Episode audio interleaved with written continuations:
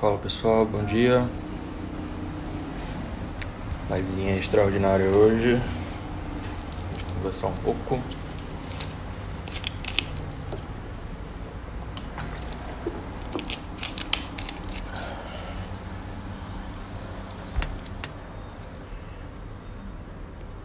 Esperar o pessoal entrar um pouco mais. Agora eu vou deixar os comentários desativados só agora no começo, tá?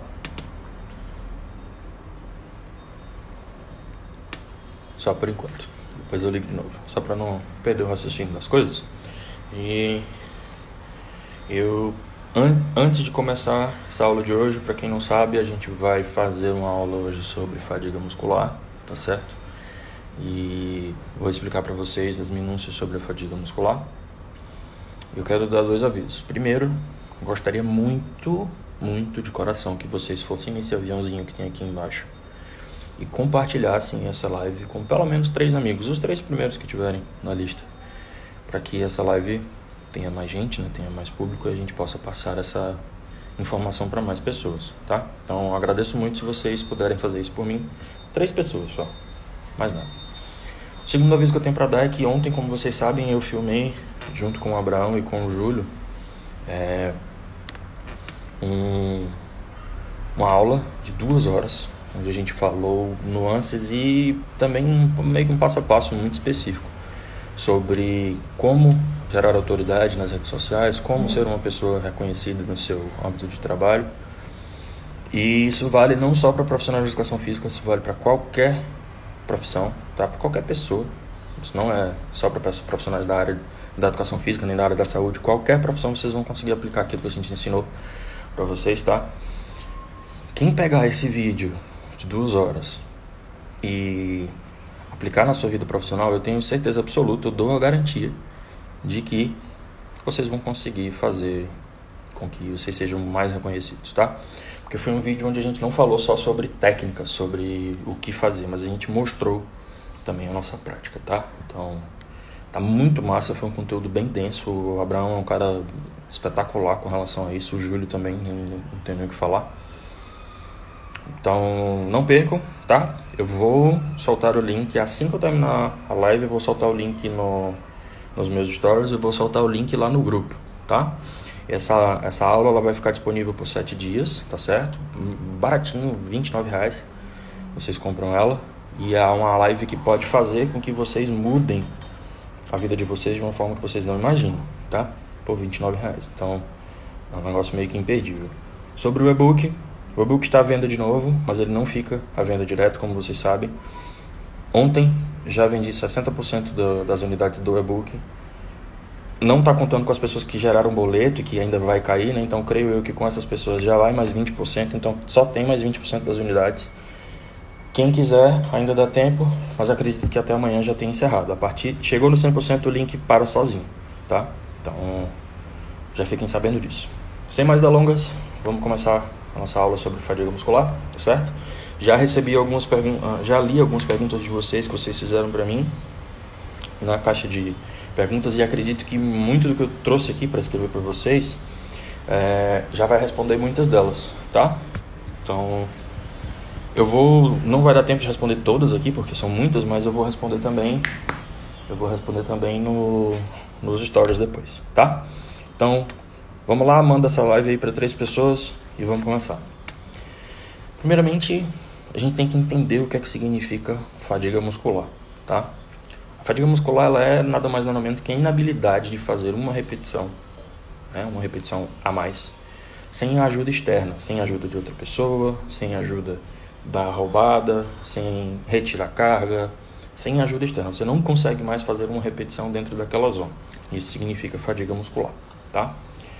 É, quando a gente entende o que isso significa, de que é o simples fato de não fazer uma repetição adicional, a gente começa a criar um raciocínio de que não necessariamente a fadiga muscular ela é gerada somente pela aquela queimação, né? até porque assim, se você pegar um, um powerlifter, ele qual qual que é a, a, a ação do powerlifter? Levantar uma vez o peso. Ele fadigou, aquilo ali é fadiga muscular, tá certo? Então gravem isso aí que a gente vai utilizar mais para frente. E essa fadiga muscular ela acontece necessariamente por conta da redução das reservas energéticas, tá certo? A fadiga muscular ela ocorre exatamente por isso, não tem outro motivo. Só que existem camadas, existem processos de, de redução de reservas energéticas. Não é simplesmente o fato de depletar tudo de uma vez, tem um, um passo a passo para que isso aconteça. Tá? Então, quando essas reservas energéticas elas são depletadas, a gente tem o que a gente chama de fadiga muscular, que é a inabilidade de fazer uma repetição adicional sem retirar carga, sem ajuda externa, sem roubar peso. Tá? É, a gente tem diversos sistemas de reservas energéticas, tá certo? A gente tem uma escadinha ali e essa escadinha ela vai ser utilizada de acordo com a intensidade que a gente está trabalhando. Para quem não sabe, intensidade é relativa à carga, a peso. Intensidade não é dor. Dor é percepção subjetiva de esforço. Eu vejo muitas pessoas falando, eu vou bater nessa tecla sempre, tá fazendo o exercício lá, 200 repetições na rosca direta, ah, o treino foi intenso. Não, o treino foi, não foi intenso, a intensidade que você usou foi baixa. As pessoas confundem intensidade com dor. Dor é percepção subjetiva de esforço. Então o que você tem que falar não é que o treino foi intenso, o treino foi difícil. São coisas diferentes, tá? E aí a gente tem essa escadinha aí de, de processos, né? Que vai ser, de, vai ser utilizada de acordo com a intensidade do seu treino. Então, do, da maior intensidade, que seria uma única repetição máxima, para a menor intensidade, que seria um tempo aí sem limites. Por exemplo, a, os exercícios aeróbicos, né, que a gente não tem um limite de fadiga muscular. Então, sendo assim, a gente vai ter o sistema fosfagênio, que seria aquele sistema de ATP-CP. Aí vem glicose, glicogênio, que é o resultado da quebra da glicose, lactato, que muita gente acha que o lactato é responsável pela fadiga muscular, mas não é. Tá? O lactato, na verdade, ele tenta bloquear a fadiga muscular e é utilizado como reserva energética, que eu vou contar um pouquinho mais na frente. A gente tem os ácidos graxos livres, né, os triglicérides intramusculares, que é a, a, gordura que estava no tecido adiposo, que ela literalmente derrete, tá? A gordura ela, ela é armazenada em um estado ou sólido ou pastoso. Ela derrete, cai na corrente sanguínea e fica é, no, no, no ambiente intramuscular pronta para ser utilizada durante o exercício. Tá? Então, esses são os ácidos graxos livres ou triglicérides intramusculares. E por fim, os aminoácidos. Vocês conseguem perceber que vem uma escadinha de importância onde a gente tem o mais eficiente, o mais rápido, que consegue gerar uma quantidade de energia com mais rapidez para o menos eficiente? O nosso corpo, para poder fazer energia, para poder fazer ATP com aminoácido, tem um trabalho muito gigante. Então, não, a, a, no ponto de vista evolutivo, isso não é eficiente, isso não é bom. Então, ele é utilizado somente quando não tem mais nenhuma outra opção. Aí ele começa a ser utilizado. Tá? E até porque não é bom para o nosso corpo que a gente fique gastando aminoácido à toa. Eles têm outras funções principais.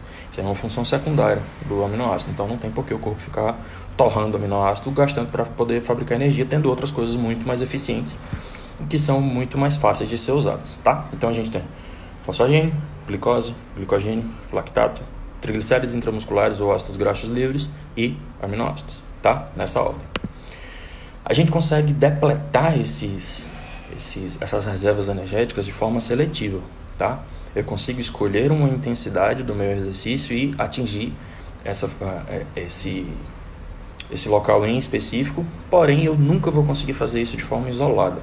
Eu nunca vou conseguir fazer, exceto o sistema fosfagênio, tá? Dá pra gente conseguir, nem é tanto, ainda nem é 100%. Mas eu nunca vou conseguir, por exemplo, utilizar somente glicose como reserva energética. Ela sempre vai ter um pouquinho do, do que vem antes e um pouquinho do que vem depois tá certo? É impossível a gente isolar. Mas com a escolha da intensidade a gente consegue determinar exatamente qual tipo de reserva energética a gente está querendo utilizar. E isso é diretamente interligado com o quê? Com a dieta. Então, se eu tenho uma dieta que ela é mais rica em carboidrato, eu tenho mais glicogênio, mais glicose disponível para reserva energética, é uma lógica muito inteligente que você utilize treinos onde você vai ter mais utilização dessa reserva, dessa, dessa zona de reserva energética. Não faz sentido que a pessoa tenha uma dieta rica em carboidrato e treine com zonas de intensidade mais baixa. Ela vai, vai estar utilizando ali o sistema de, de o sistema energético de gorduras, né, de triglicérides intramusculares, sendo que essa não é a principal fonte de energia que ela consome. Então não faz tanto sentido. E o contrário também é verdadeiro. Não faz tanto sentido que você tenha uma dieta low carb e com uma quantidade mais alta de gordura e faça um treino de alta intensidade. Os treinos precisam ser de mais baixa intensidade. Então a gente tem que regular a nossa zona de repetições de acordo com a disponibilidade dos nutrientes, tá? Isso é muito importante para que a gente tenha, para que a gente saiba, porque a gente precisa aliar o, o, treinamento com a nutrição. As duas coisas não andam separadas, tá certo? Para que os nossos clientes ou até nós mesmos tenhamos mais resultados, tá bom?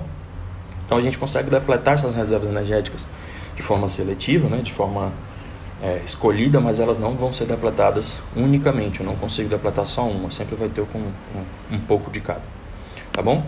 E falando em tempo, a gente vai ter aqui é, entre 0 a 6 segundos de execução. E quando eu falo execução, pessoal, por favor, entenda uma coisa. Eu sempre tenho medo de não ser tão claro nesse assunto. Quando eu falo de zona de repetições, eu estou falando o seguinte: se a minha zona de repetições é 6 a 8 repetições, é pra, é, eu tenho que considerar impossível fazer a nona.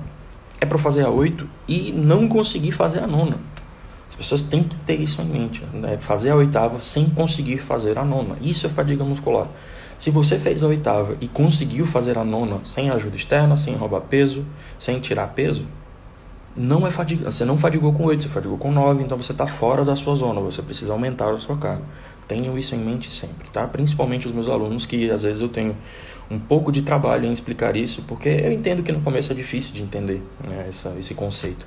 Porque muitos chegam até mim com alguns vícios de não entender como que, como que, o porquê que tem que aumentar a carga. As pessoas acham que é o simples fato de coloca uma carga qualquer, faz 8 a 12 repetições e está tudo bem. Não, tem que chegar no seu limite. Se é 8 a 12, não é para conseguir fazer a décima terceira, tá?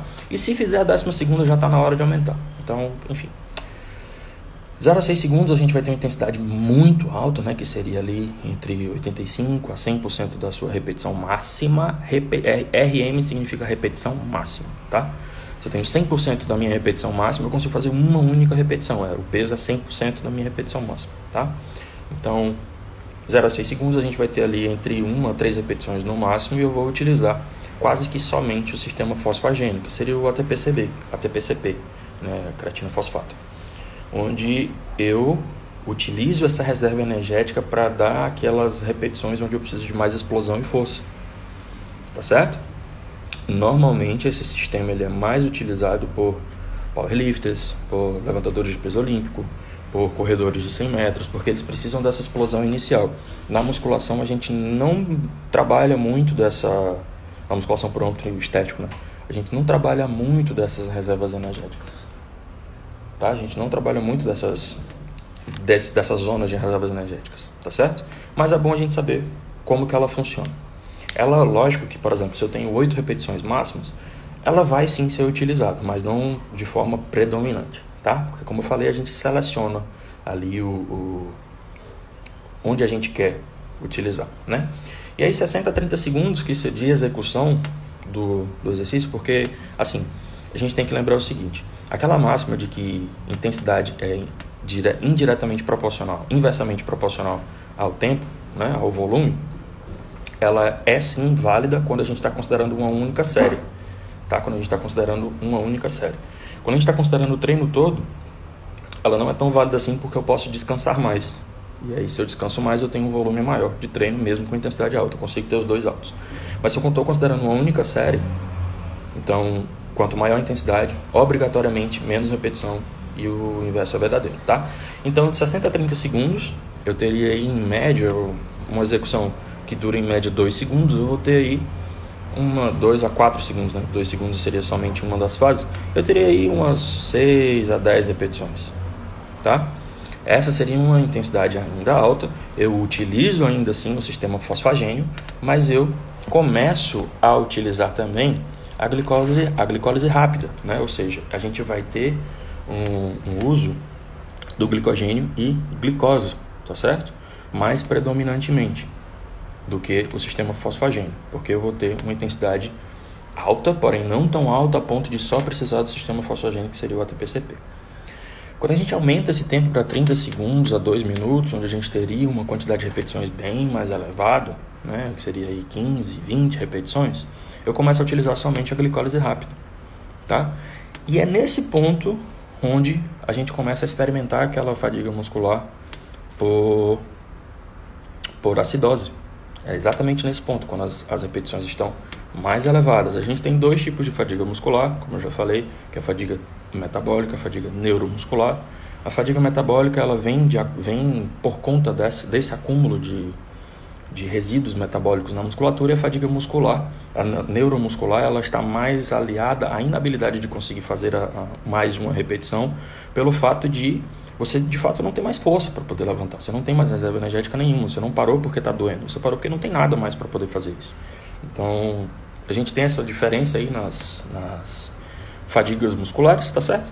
E quando a gente está com um tempo mais elevado e com carga, cargas mais baixas, a gente vai começar a experimentar essa, essa fadiga por acidose muscular.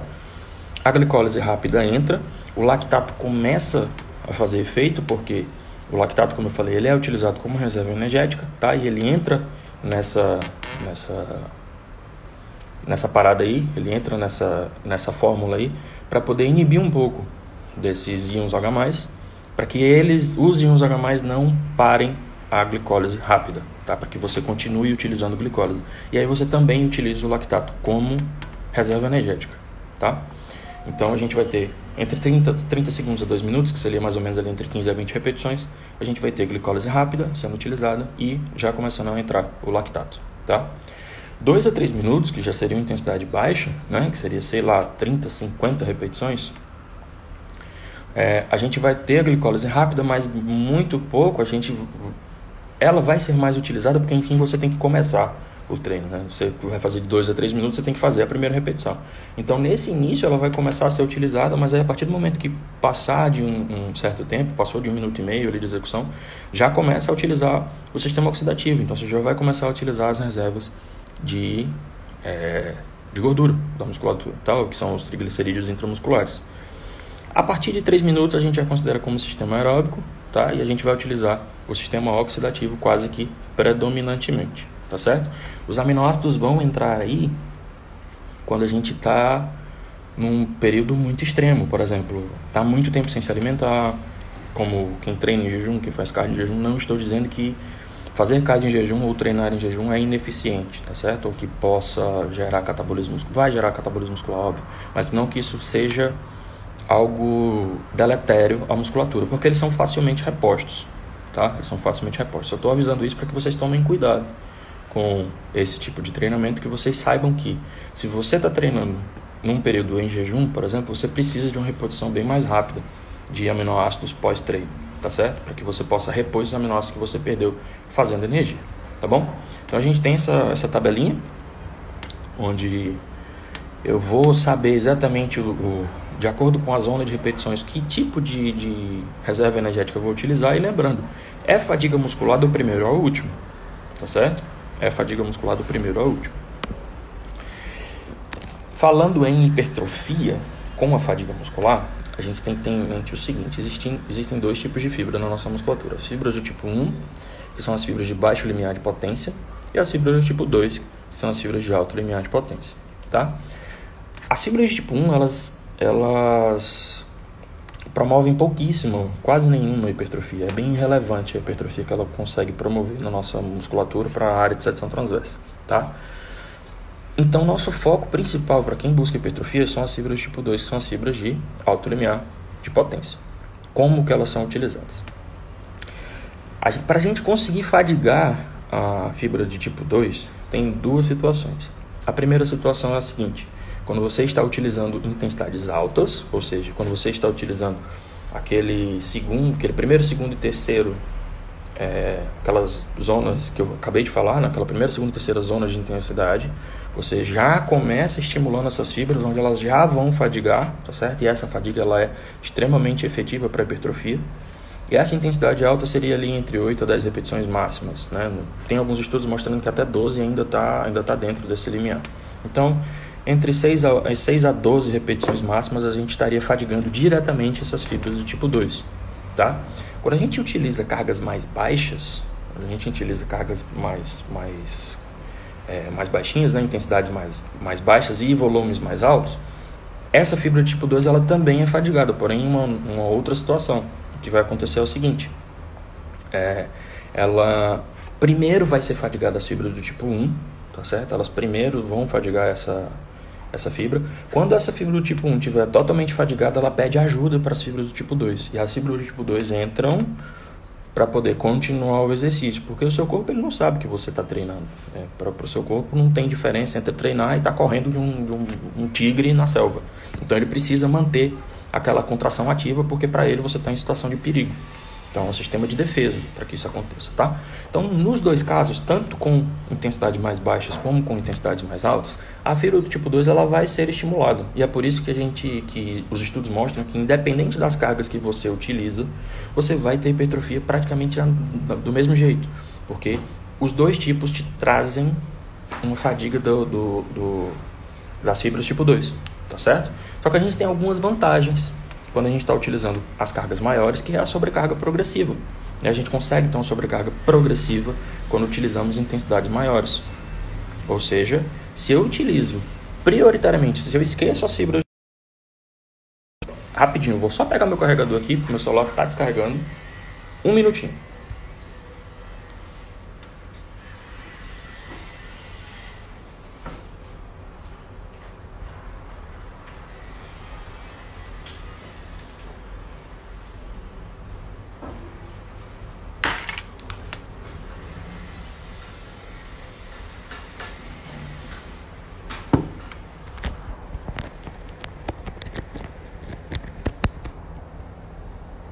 Voltei. Vou ter que ficar segurando o celular agora. Bom, voltando. A gente tem aí um benefício da, das fibras tipo 2, né? Na fadiga das fibras tipo 2 com altas intensidades, por quê? Porque eu tenho a sobrecarga progressiva. Então, se eu, tô, se eu utilizo as fibras tipo 2 já de primeira, com as intensidades mais altas, além de ter a fadiga muscular, que é o, o fator principal para que eu tenha hipertrofia, eu vou ter também a, o fator da sobrecarga progressiva, tá? Porque fazer a sobrecarga de intensidade, sobrecarga progressiva pode ser outras coisas também, mas fazer a sobrecarga de intensidade com carga, a gente só vai conseguir mesmo nessas intensidades mais altas. Intensidades mais baixas isso vai ser bem mais complicado. Às vezes nem dá, tá? Então a gente tem essa vantagem aí quando a gente trabalha essas fibras de tipo 2, tá? Quando em, em maiores intensidades. E tem uma coisa muito importante também que a gente precisa saber, que são as repetições estimulatórias, tá? O que são as repetições estimulatórias? Estudos mostram que para hipertrofia, para eficácia da hipertrofia, as cinco últimas repetições máximas, ou seja, se você colocou uma carga para fazer 10 repetições e só consegue fazer 10, tá? Você não conseguiu fazer a décima primeira porque tem carga, a carga está mais alta. O que é que vai acontecer? As cinco últimas serão as repetições estimulatórias, que são as repetições que são as importantes para a hipertrofia, as cinco últimas. Então, se você fez lá, botou lá uma carga para fazer 10 repetições, mas você só fez 8, podendo fazer 10, você contou apenas 3 repetições estimulatórias e não 5. Então, você vai ter uma redução no seu potencial de hipertrofia. Muita gente peca nisso. Muita gente, pelo fato de não querer ir até a fadiga muscular, de não querer até o máximo, perde um benefício da hipertrofia porque ela não está atingindo as cinco repetições estimulatórias, tá certo?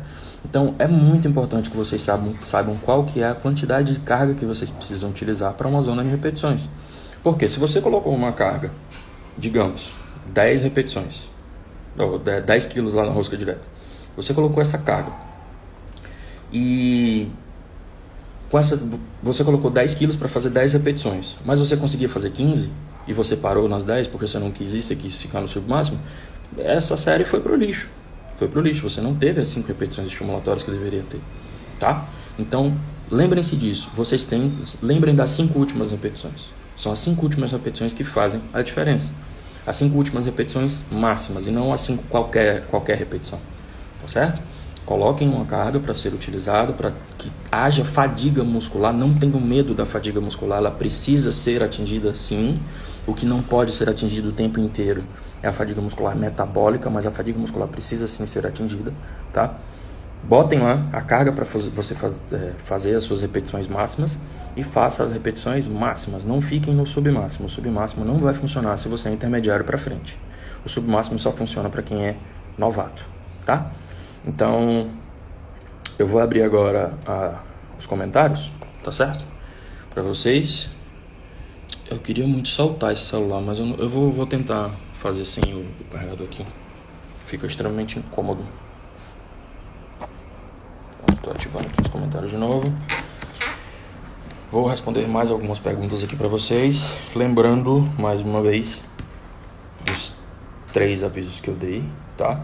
Primeiro, mandem aí esse, essa live para as pessoas verem. Segundo, após a live, estarei liberando o link para aula com o Abraão e com o Júlio no Instagram. Sim, Thiago, vai ficar gravado, pode ficar tranquilo.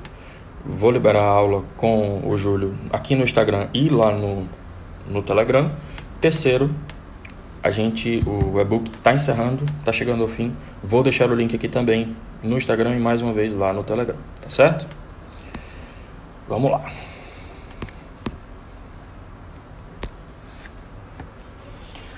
Órgão tendinoso de Golgi. Tá, escreveu errado aqui, mas é Golgi. Sua influência na fadiga, aquela tremedeira nas últimas repetições. Bom, a, a, os órgãos tendinosos de Golgi, eles são organelas que ficam dentro da musculatura, tá? E que elas são responsivas, elas são responsivas à fadiga muscular, ao estiramento muscular, digamos assim. E o que é que acontece?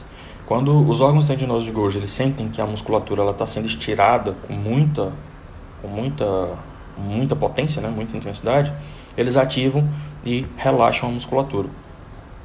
Alguns dos, dos powerlifters mais abençoados aí, existem algumas especulações que esses caras tenham uma facilidade neuro, neurológica em desligar esse órgão tendinoso de Golgi e assim eles fazem mais força. Tá? Então, é, a influência do órgão tendinoso de Golgi é essa, mais genética, tá certo? Ela, todo mundo vai ativar os órgãos tendinosos de Golgi durante a fadiga muscular, mas tem pessoas que têm, parecem ter uma habilidade de desligar esse processo com muito mais facilidade do que seres humanos normais, tá? Deixa eu mais uma pergunta.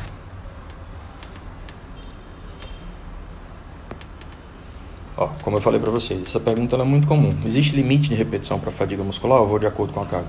Fadiga muscular, é fa... se você fadigou com uma, é uma repetição, é fadiga muscular. Se você fadigou com cinco repetições, é fadiga muscular. Se você fadigou com 10 repetições, é fadiga muscular. A única diferença vai ser a zona onde você está, o, que, o substrato energético que você está utilizando para essa fadiga muscular, tá certo? Então, a única diferença é essa.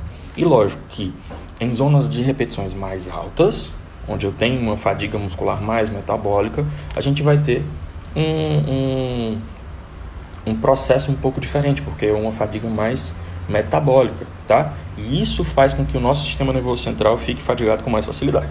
Perdão, fique fadigado com mais, mais facilidade, tá?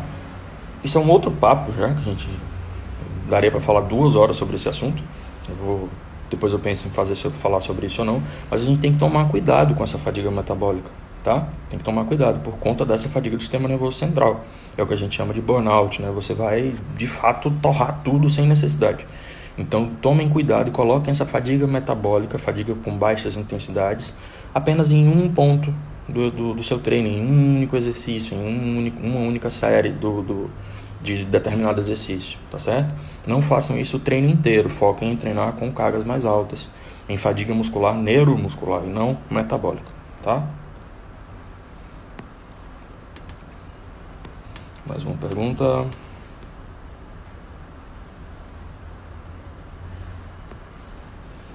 O músculo só se recupera e cresce com fadiga se eu fizer um treino de força e não fadigar, não serve? É aí que tá, tá vendo que existe muita Ô oh, galera, vem pra cá.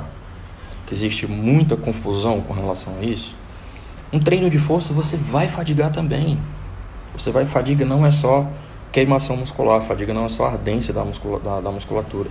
Fadiga é o fato de não fazer mais uma repetição a mais. Simples assim. Então, treino de força, e acredito eu que ela está sendo, se referindo ao treino de força como um treino de seis repetições, né? Ele vai gerar fadiga muscular? Sim. Vai gerar sim. É um tipo de fadiga muscular diferente apenas, tá certo?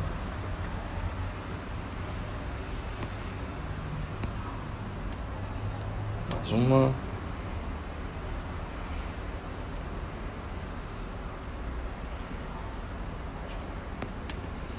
Ó, isso vale muito para para agora, né, que a gente está com pouca carga, treinando em casa. Alguns estados já começaram a abrir as academias, mas enfim, nem todo mundo tem disponibilidade ainda. Quando não tem muita carga, melhor usar volume de treino e ir até a falha ou próximo disso. Se você não tem muita carga, a gente vai ter que dar um jeito de atingir essa fadiga. Então vai acabar tendo que ir para fadiga muscular mais metabólica mesmo. Só tomem cuidado com isso, tá? Tomem cuidado. Não estou falando que não é para evitar o tempo inteiro fadiga metabólica. Estou falando para tomar cuidado porque ela pode ser deletéria se utilizada de forma é, utilizada de forma exagerada, que é o que eu mais vejo nas academias. Os treinadores fazendo com que seus alunos tenham fadigas metabólicas, né? aquela fadiga por aquela queimação muscular de fazer 200 repetições e drop set e não sei o que, em todo exercício. Isso, ele, isso aí pode ser muito, muito prejudicial, tá certo? Muito prejudicial para a musculatura e pro desempenho do treino. Essas pessoas normalmente passam anos e anos utilizando a mesma carga e não sabem por quê. Não sabem por quê. E não evoluem o físico por conta disso também, tá? Utilizem fadiga metabólica como algo pontual, mas se porventura não tem como fazer outra coisa, é o jeito.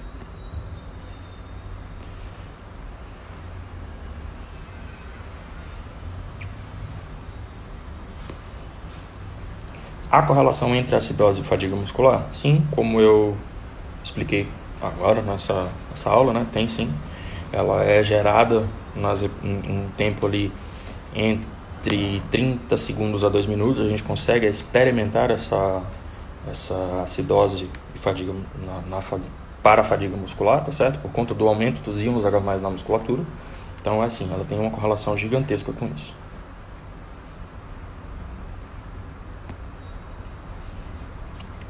Vamos lá, mais uma. Sempre preciso levar o músculo à fadiga? Sim, se você é intermediário para frente, levem o treino até a fadiga, todos os exercícios. Só tenham em mente isso que eu falo. Não é fadiga de fazer 200 repetições, não é fadiga de fazer milhões de, de, de técnicas avançadas, de drop set, oclusão e FST set, tudo num treino só. É fadiga muscular com cargas. É colocar uma carga onde você não consiga mais fazer uma repetição ali na zona de 8 a 10. As, as pessoas complicam e eu entendo que muita gente, muito treinador complica, muita gente complica os treinos para tentar deixar bonito, né? Nossa, tem um monte de técnica aqui avançada, tem um monte de coisa aqui, esse treino é bom. Porque quando você monta um treino simples, agachamento, leg press, leg press, cadeira extensora, tudo ali com 3 de 8 a 12, as pessoas ficam, nossa, um treino simples, não vai funcionar. Sendo que é um básico que funciona e funciona muito bem, muito bem mesmo. Tá? Inclusive é um negócio que é a prova de falha.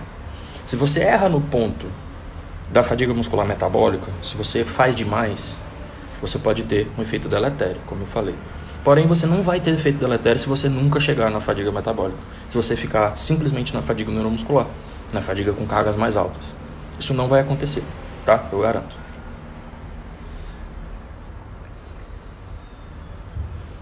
Eu vou pegar uma perguntinha aqui da, das mensagens porque eu achei ela interessante. Nesse período onde treinamos sem cargas, podemos usar diferentes métodos de treinos que intensifiquem o treino, como isometria, ponto zero, reps slow? Bom, Jorge, primeiramente, esses métodos eles não intensificam o treino. Intensidade de treino é carga, tá? É carga. Então, se eu tenho uma carga mais elevada, eu tenho um treino mais intenso.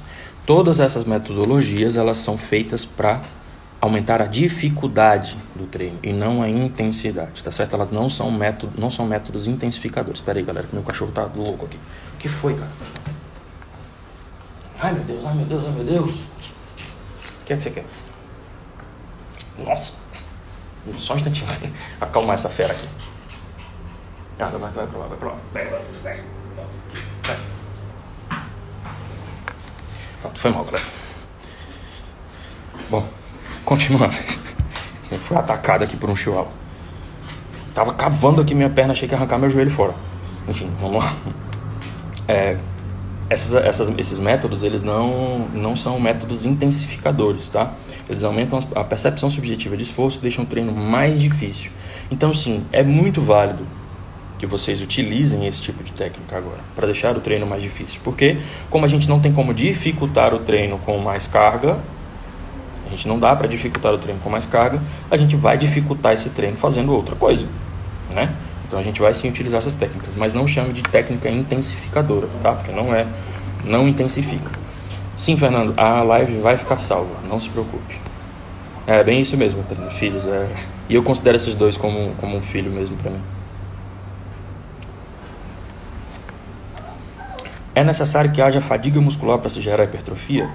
Sim, apesar de que a hipertrofia é um processo multifatorial, que existem diversos fatores que levam à hipertrofia, uma cadeia de efeitos, mas a fadiga muscular, ela é um dos principais, tá certo? Eu somente se você não for intermediário, se você for um iniciante, por exemplo, que você não vai precisar de fadiga muscular, você vai precisar apenas de progressão de carga. Fora isso, sim, você vai precisar da fadiga muscular para que ela gere a cascata de efeitos até a hipertrofia. Mais uma vez, para quem chegou agora, fadiga muscular não é queimar a musculatura, não é fazer a musculatura arder até dizer chega e você soltar o peso e gritar dizendo que não aguenta mais. Isso não é só isso, fadiga muscular. Fadiga muscular dá para ser atingida com oito repetições e com carga alta, tá? Lembrem sempre disso, pelo amor de Jesus Cristo.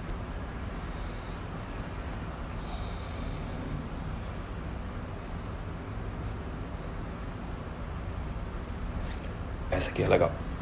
Fadiga muscular pode causar, mesmo em uma alimentação farta, catabolismo muscular? Pessoal, a fadiga muscular ela necessariamente causa catabolismo muscular. Tá? Nessa, se não tivesse o catabolismo muscular momentâneo, não haveria o quê? Não haveria a hipertrofia, porque a hipertrofia ela é um processo de reparo dessas fibras, tá? Óbvio que existem outros tipos de, de mecanismos, não é só o dano muscular que faz o dano muscular é apenas uma das, das variáveis, existem outras. Mas se não houvesse catabolismo muscular momentâneo, se a gente não tivesse essa, essa prevalência de catabolismo muscular, de prevalência de vias catabólicas durante o treino, não teríamos a prevalência posterior de vias anabólicas, tá? Então, ela é necessária.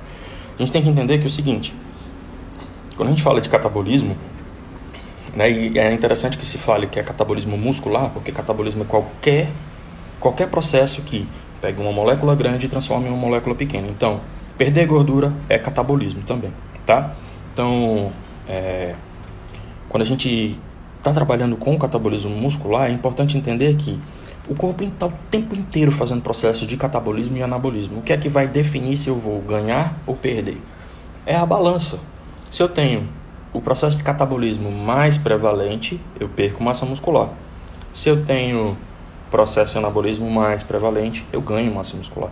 Então é o tempo inteiro você tentando deixar esse processo de anabolismo mais alto, mas o de catabolismo ele precisa existir, tá? Ele só tem que estar em um nível menor, tá certo? Pega essa perguntinha aqui, ó. Se não sentir dor no outro dia porque não vai hipertrofiar? Não, tá? A dor muscular pós-treino, tá? Dor muscular pós-treino, dor muscular intermitente tardia, né? Que é a DMT, que a gente chama, ela é causada por conta do dano muscular, tá? Você não ter uma, uma, uma dor muscular no dia seguinte significa que o teu dano muscular foi, foi baixo. Mas o dano muscular não é a única forma de se ter hipertrofia, tá certo? É uma ótima forma, mas não é a única. Existem outras, outras formas. Inclusive, a fadiga metabólica, ela tem um dano muscular baixíssimo, tá? Então, por exemplo, a oclusão vascular. A oclusão vascular é uma fadiga metabólica absurda. Você, por exemplo, fazer na perna agachamento com oclusão vascular, você, a vontade que você tem é se deitar no chão e começar a chorar. Porque a dor é muito, muito foda, muito pesada. E tem estudos que mostram que você consegue fazer duas vezes no dia, de manhã e de noite, porque o dano muscular é super baixo. E mesmo assim gera uma quantidade de hipertrofia muito alta. Então, a gente tem o processo de, de acúmulo metabólico, que causa hipertrofia que não necessariamente vai deixar sua musculatura doendo no dia seguinte. Tá? A gente tem a transdução mecânica, que também é a mesma forma, que gera um pouco mais de dano muscular, mas não necessariamente vai fazer com que você esteja dolorido no dia seguinte. Então, essa questão da dor muscular do dia seguinte, ela está mais relacionada com o dano muscular. É bom você ter o dano muscular alto, tá? Estou falando que ele não é o único, mas ele é importante sim. Você tem que ter esse dano muscular alto. Inclusive, eu já, tenho, já fiz uma correlação entre os alunos nos quais eu acompanho, onde indivíduos que possuem um nível de CPK, que é a creatina fosfoquinase, que ela é uma enzima que ela mede o dano muscular, e a gente vê isso por exames de sangue, tá certo? Alunos que têm um nível de CPK mais alto, eles normalmente têm um shape melhor, têm uma resposta melhor à hipertrofia. Tá certo? E lógico que é um CPK mais alto no longo prazo, né? Não adianta ter CPK alto um dia e no outro tá uma semana seguinte está super baixo. Então, esses alunos que possuem uma resposta ao dano muscular mais elevada, eles naturalmente, pelo menos na minha observação, eles naturalmente tendem a ter um físico melhor. Tá certo? Então, sim, ela é muito importante, mas não é a única a única coisinha, a única coisa que a gente tem que fazer, tá? É, tem, é, então, Cebolão tem que fazer, né? Tem que fazer a propaganda. Mas eu já fiz no começo, já fiz no meio, vou fazer antes de encerrar a aula também. Mas já aproveitando a deixa, né?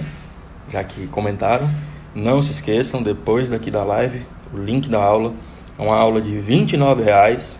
É, com 29 conto tu não compra nenhum vinho ruim e vai ter uma aula de duas horas comigo, Abraão e o Júlio, falando sobre carreira, falando sobre networking, falando o que você precisa fazer para ser reconsiderado como uma autoridade no assunto. Galera, 29 reais, pelo amor de Deus. Pelo amor de Deus, é algo que vocês vão conseguir recuperar isso em, sei lá, dois dias com as coisas que a gente ensinou lá, tá bom? Então, fiquem atentos aí, assim que eu terminar eu jogo o link tanto no, aqui no Instagram quanto lá no grupo, tá? Tiago, é, não existe nível médio de CPK dos atletas, tá certo? É muito individual. O que é que eu faço? É por isso que eu digo que tem que ser avaliado no longo prazo. Normalmente, a cada de tempos em tempos, né, eu vou pedindo alguns exames e eu vou avaliando todos os resultados. E com a avaliação desses resultados, eu entendo a média de cada um. Então, se um aluno estava ali sempre com mil de CPK, e aí em um determinado exame ele me apresentou 600, eu sei que tem alguma coisa errada. Porém, se eu tenho um aluno que tem 500 de CPK, está ali 500 o tempo inteiro e está tendo respostas boas, em um determinado momento ele tem 800, significa que para ele aqueles 800 está alto. Então não necessariamente eu vou ter uma média geral, eu vou ter uma média individual, tá? Eu vou eu tenho que avaliar de um por um mesmo, dá trabalho, mas é a vida. A gente tem que avaliar de um por um e fazer uma média, tá? Cebola, é 27,90, cara? Não, acho que é 29. Mas enfim, 27,90, 29,90. Pelo amor de Deus. Não dá para comprar um vinho São Brás de 5 litros para você se embebedar no final de semana. Então, por favor, né? De quanto em quanto tempo devemos periodizar o treino? Marisa, a periodização, ela é um, um, um conceito, ela não é uma técnica, ela é um conceito que a gente precisa entender de que a partir do momento que você entra na academia, até o resto da sua vida, até você parar de treinar, ela simplesmente não não pode parar. A periodização tem que estar acontecendo o tempo inteiro. O que você vai fazer, as mudanças na periodização, que eu creio que tenha sido essa a sua pergunta, que você só não formulou direito, as mudanças na periodização, elas costumam ocorrer entre 6 a 8 semanas. Depende muito do que você está fazendo. Tem casos que é mais adequado fazer uma coisa, tem casos que é mais adequado fazer outra. Nos meus clientes, eu mudo de 8 em 8 semanas, tá certo? Porém, essas oito semanas elas não são fixas com meus clientes. Vocês lembram na aula, que, na, na, aula que eu fiz aqui que eu disse que a quantidade de repetições, a zona de repetições, ela tem que ser é, linkada com a reserva energética que esse aluno está consumindo? Eu faço exatamente isso, tá? Então, o meu treino inteiro é pensado exatamente no tipo de reserva energética que meu aluno está consumindo para poder fazer o treino tá certo? Então, eu tenho lá variações semanais dos estímulos de treino, não de exercício, de estímulos de treino, tá certo? Pensando nisso. E isso é a periodização. É, eu mudo as estratégias de 8 em 8 semanas, eu mudo os exercícios de 8 em 8 semanas. Mas a periodização ela é uma coisa só, ela é um conceito, ela não é uma técnica, tá? Ô, Lira, oficial, eu não consigo falar teu nome, perdão, peço desculpas, tá? Mas eu, eu, inclusive vi a tua mensagem aqui e até esqueci de responder. Posso usar as técnicas de FST7 e oclusão juntas? Pelo amor de Deus, não faça isso. É coisa demais, tá? Vocês vão acabar. É, é por isso que eu falo, tem que tomar muito cuidado com o excesso. Não pode pecar pelo excesso. Quando a gente está falando de técnicas que aumentam muito o acúmulo metabólico, a gente tem que tomar muito cuidado, não pode pecar pelo excesso. É uma coisa muito pontual. É um exercício num, num no final do treino, coisas do tipo, tá? Em, em períodos específicos, tem que tomar muito cuidado, muito cuidado. E como o Jorge está falando, é impossível você conseguir fazer essas duas coisas, porque eu juro para você, você fazer um treino de oclusão vascular na perna, a partir do momento que você sai do primeiro exercício, você sai querendo chorar. No meio dele, você já sai querendo chorar, porque é, é uma dor insuportável, é meio que insuportável. Então, fazendo FST7 ainda não dá, é simplesmente humanamente impossível. Eu acho que no, no dia que um ser humano conseguir se adaptar a um nível de dor desse, desse, dessa magnitude, ele precisaria passar aí uns dois meses sem treinar para poder recuperar um pouco do, da, da, evolução dele, da, da, cap, da capacidade né, de, de se adaptar ao treino, porque ele já está adaptado a tudo, né? nada mais vai fazer efeito no, no treino dessa pessoa. Então ela teria que passar um tempinho em regenerativo para poder conseguir fazer isso aí, tá? Então, pelo amor de Deus, nem tenta, porque isso é realmente muito perigoso. Bom, pessoal, meu tempo está acabando aqui. Eu creio que respondi tudo. Vou fazer um overview aqui da aula, principalmente com um assunto que eu sei que muita gente, muita gente confunde, tá? Que é a questão da fadiga muscular não ser necessariamente queimação muscular. A fadiga muscular, ela é a inabilidade de fazer uma repetição a mais, sem ajuda externa, sem retirar carga, sem roubar peso, tá? Isso é fadiga muscular, tá bom? Cinco, cinco repetições, não consegui fazer a sexta, é fadiga muscular. 20 repetições, não consegui fazer a vigésima primeira, é fadiga muscular. A única diferença vai ser o tipo de fadiga muscular. Uma fadiga muscular é neuromuscular, a outra fadiga muscular é metabólica. A fadiga neuromuscular ela precisa ser a principal, tá? E a fadiga neuromus, a fadiga metabólica, ela tem que ser paralela, porque ela é perigosa, tá certo? Então, a gente tem aí camadas de sistemas energéticos, onde a gente tem o sistema fosfogênio, tem o sistema de glicose, glicogênio, depois vem lactato, depois vem é, as gorduras né, intramusculares e por fim vem os aminoácidos que são utilizados apenas em situações emergenciais. A gente vai ter as fibras tipo 1 e tipo 2, de alto limiar e baixo limiar, onde a gente precisa focar na fadiga das fibras tipo 2. Essa fadiga acontece como? Com intensidades altas, né, com cargas altas, entre 6 a 12 repetições, fadigando 6 a 12 repetições máximas, ou cargas baixas indo até o limite total, onde essas fibras de tipo 2 vão ser solicitadas após as fibras tipo 1 serem totalmente fadigadas, tá? Temos que prestar atenção nas repetições é, estimulatórias, que são as cinco últimas repetições do nosso treino, do nosso exercício. Então, se eu coloco uma carga no qual, com essa carga, eu conseguiria fazer 15 repetições máximas e eu só fiz 12, eu só fiz duas repetições estimulatórias, então eu praticamente joguei a minha série no lixo, tá? Se não trabalhem no submáximo, trabalhem sempre no máximo. Trabalhem sempre no máximo com cargas elevadas, tá? Óbvio que a gente não pode, tem que deixar de existir essa dicotomia boba de que mais carga é igual a menos execução, que a execução fica falha. Não fica, tá certo? Não fica. Então, é o máximo de carga com o máximo de execução, sempre sem sempre trabalhando dentro da zona de repetições máximas, nunca no submáximo, a não ser que seja uma fase muito específica do seu treino que você precise disso, tá bom? E pessoal, mais uma vez, sim, a live vai ficar salva, tá? Muito obrigado a quem participou. Vou soltar o link da aula com o Júlio, aula de R$ reais. Eu, Abraão Júlio, duas horas falando sobre carreira, sobre hard work, sobre networking, sobre como ser autoridade em um assunto. Essa, essa aula vai ficar disponível somente por sete dias, tá certo? Não vai haver mais essa aula depois, depois desses sete dias, tá bom? Essa aula ela vale para qualquer profissional, ela não vale somente para profissionais da área da, da educação física, nutrição, enfim, qualquer profissional consegue utilizar isso, tá bom? Vou mandar o link do e-book de novo aqui e lá no grupo. E é isso aí. Espero que vocês tenham aproveitado e tamo junto.